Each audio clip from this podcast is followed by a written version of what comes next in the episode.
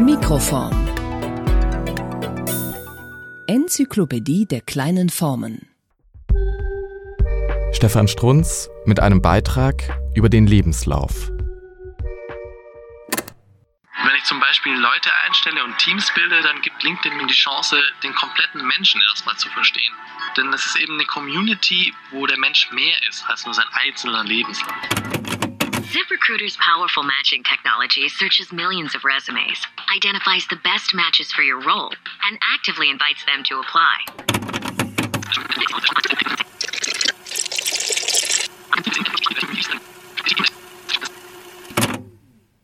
Berlin im November des Jahres 1795.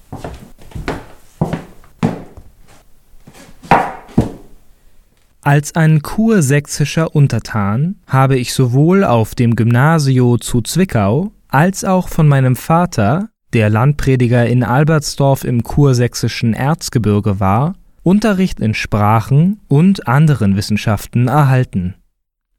Auf den Universitaten Leipzig und Wittenberg habe ich vornehmlich solche Wissenschaften studiert, wodurch ich mich zum Jugenderzieher geschickt zu machen glaubte. Ich bin auch in Folge am Salzmannischen Institut zu Schnepfenthal eine Zeit lang als Lehrer angestellt gewesen. Ich hatte hierauf die Gelegenheit, bei dem Oberforstmeister von Geusau zu Querfurt in Thüringen drei Jahr lang die Forstwissenschaften zu studieren. Um nun in Preußen dereinst platziert zu werden, bezog ich die Universität Halle, studierte daselbst zwei Jahr lang Jura und kam im April diesen Jahres an Hero, wo ich als Referendarius beim Kammergericht angesetzt ward. Hier habe ich mich in Praxi bis an Hero geübt, das Lokale und die Geschäfte beim Rathaus in Potsdam aber zwei Monat lang bei dem Kommissario Kammergerichtsrat Rudolfi kennengelernt. Ich schmeichle mir daher, dass ich dem Amt eines Polizeiassessores daselbst zur Zufriedenheit der Vorgesetzten vorstehen werde. Auch wird der Herr Direktor Weil in Potsdam, der mich kennt, meine Anstellung gerne sehen. Unterzeichnet Spitzner. Geschichte Dieser Text dürfte vielen von uns merkwürdig bekannt vorkommen, obwohl wir natürlich von ihrem Verfasser, einem Herrn Spitzner, noch nie etwas gehört haben. Selbst geschrieben haben wir etwas in dieser Form aber wahrscheinlich alle schon einmal. Was hier in aller Kürze erzählt wird, ist keine Autobiografie, sondern ein Lebenslauf. Ein Text also, in dem ein Protagonist den eigenen beruflichen Werdegang schildert oder, wie es im Duden heißt, eine Zusammenfassung der besonders für die Berufslaufbahn wichtigsten Daten und Ereignisse des eigenen Lebens. Natürlich wirkt dieser Text aber nicht nur vertraut, sondern phasenweise auch fremd, für heutige Ohren nicht mehr zeitgemäß. Das ist sicher kein Zufall, stammt er doch aus dem Jahr 1795 und ist damit über 200 Jahre alt. Tatsächlich hat der Lebenslauf also eine weitaus längere Geschichte, als man auf den ersten Blick annehmen würde. Das Kernelement jedes Lebenslaufs ist das sogenannte Curriculum oder die Berufsgeschichte. Dieses geht mindestens zurück bis zu Augustinus und seinen Bekenntnissen einer geistig-intellektuellen Lebensgeschichte, die der Kirchenvater am 4. Jahrhundert nach Christus verfasste.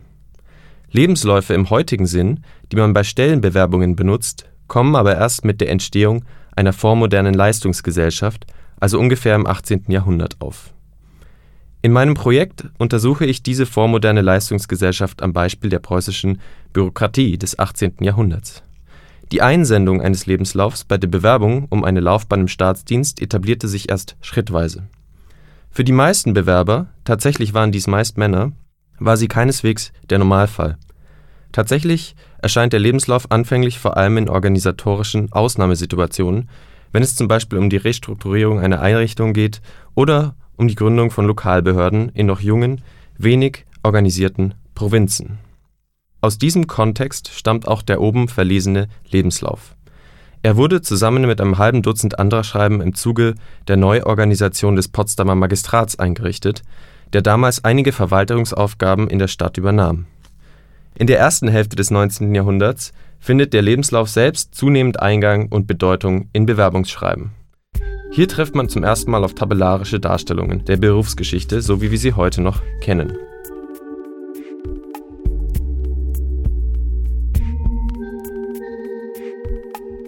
Gebrauchsroutinen. Wozu hat man den Lebenslauf zu jener Zeit verwendet?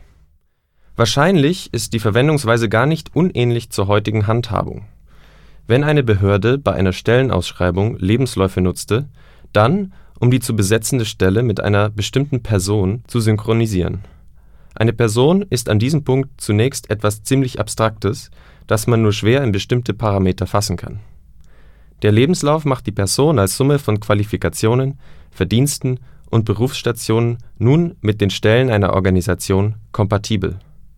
Dies geschieht, indem die Person als Serie von bisher innegehabten Stellen samt der dazugehörigen Ausbildung und Qualifikation erfasst und sodann in ein festes Muster kodiert wird. Was dabei geschieht, ist folgendes: Man sortiert all jene Ereignisse aus, die nichts mit dem beruflichen Werdegang zu tun haben.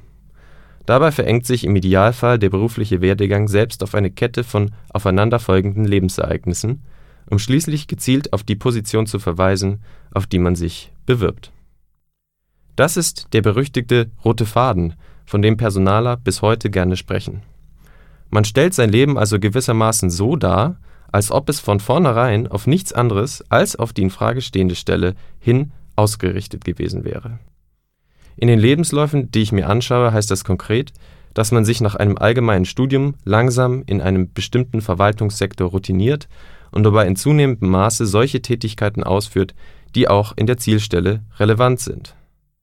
Bewerber haben dabei im besten Fall eine Karriere, die mit logischer Konsequenz in der neuen Stelle mündet.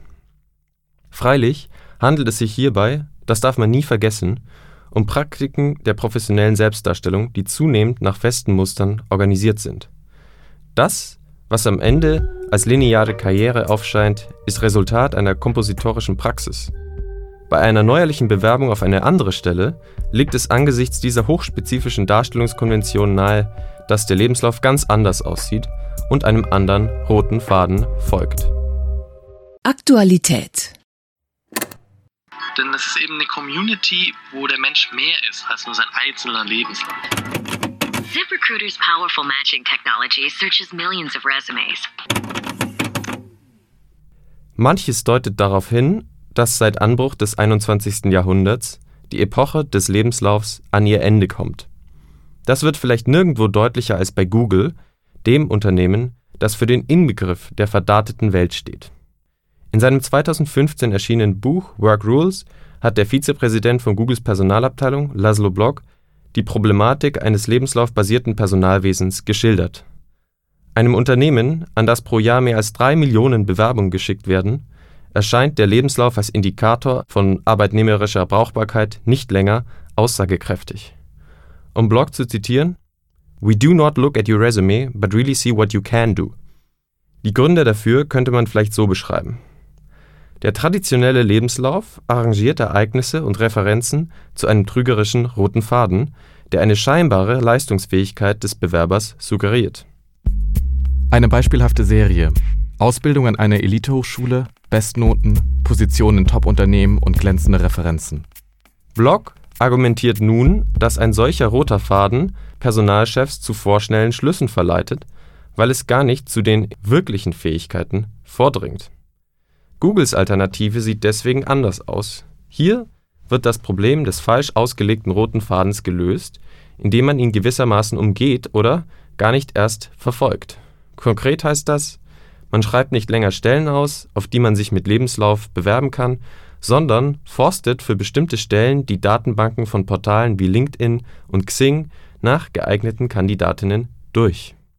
Dieses Vorgehen kehrt die Verhältnisse zwischen Bewerberin und Unternehmen um. Nicht mehr die Kandidatinnen suchen sich das Unternehmen, sondern das Unternehmen sucht sich die idealen Angestellten aus. Hat man geeignete Personen identifiziert, lädt man sie in ein Assessment Center ein und testet ihre Fähigkeiten Anstatt zum Beispiel Informatikkenntnisse mittels eines Lebenslaufs abzufragen, müssen BewerberInnen für ein bestimmtes Problem einen Teilcode schreiben. Zur besseren Beurteilung der wahrscheinlichen Leistungsfähigkeit ziehen die Personaler schließlich noch weitere Daten wie Empfehlungsschreiben, Intelligenztests, Feedbacks und Profilabgleiche mit den eigenen Mitarbeiterinnen heran. Der Lebenslauf im Sinne einer bestimmten Sortierung von Lebensereignissen gerät in den Hintergrund Ja, es scheint fast so, als würde Google nicht länger an einen notwendigen Zusammenhang zwischen innegehabten Stellen und Zielstelle glauben, von dem wir oben sprachen. Was ein Mensch kann, ist bei Google nicht länger selbstverständlich aus dessen Berufsbiografie rekonstruierbar. Stattdessen versucht das Unternehmen durch alle Arten von Tests an die Fähigkeiten selbst heranzukommen und von der historischen Spur des Subjekts zu abstrahieren. Sie hörten einen Beitrag von Stefan Strunz aus der Reihe Enzyklopädie der kleinen Formen. Stefan Strunz ist Kollegiat am Graduiertenkolleg Kleine Formen. In seiner Dissertation untersucht er den Lebenslauf in der preußischen Verwaltung des 18. Jahrhunderts. Sein Fundstück, der Lebenslauf von Herrn Spitzner, entstammt dem Geheimen Staatsarchiv Preußischer Kulturbesitz in Berlin-Dahlem. Die Redaktion hatte Steffen Bodenmiller, die Zitate wurden eingesprochen von Florenz Gilli, der auch für Schnitt und Produktion verantwortlich ist. Florian Glück betreute die Aufnahme. Und zu guter Letzt, wenn Ihnen unser Podcast gefällt, dann hinterlassen Sie uns doch gerne eine Bewertung auf iTunes oder folgen Sie uns auf Facebook oder Twitter. Weitere Informationen unter www.kleine-form.de.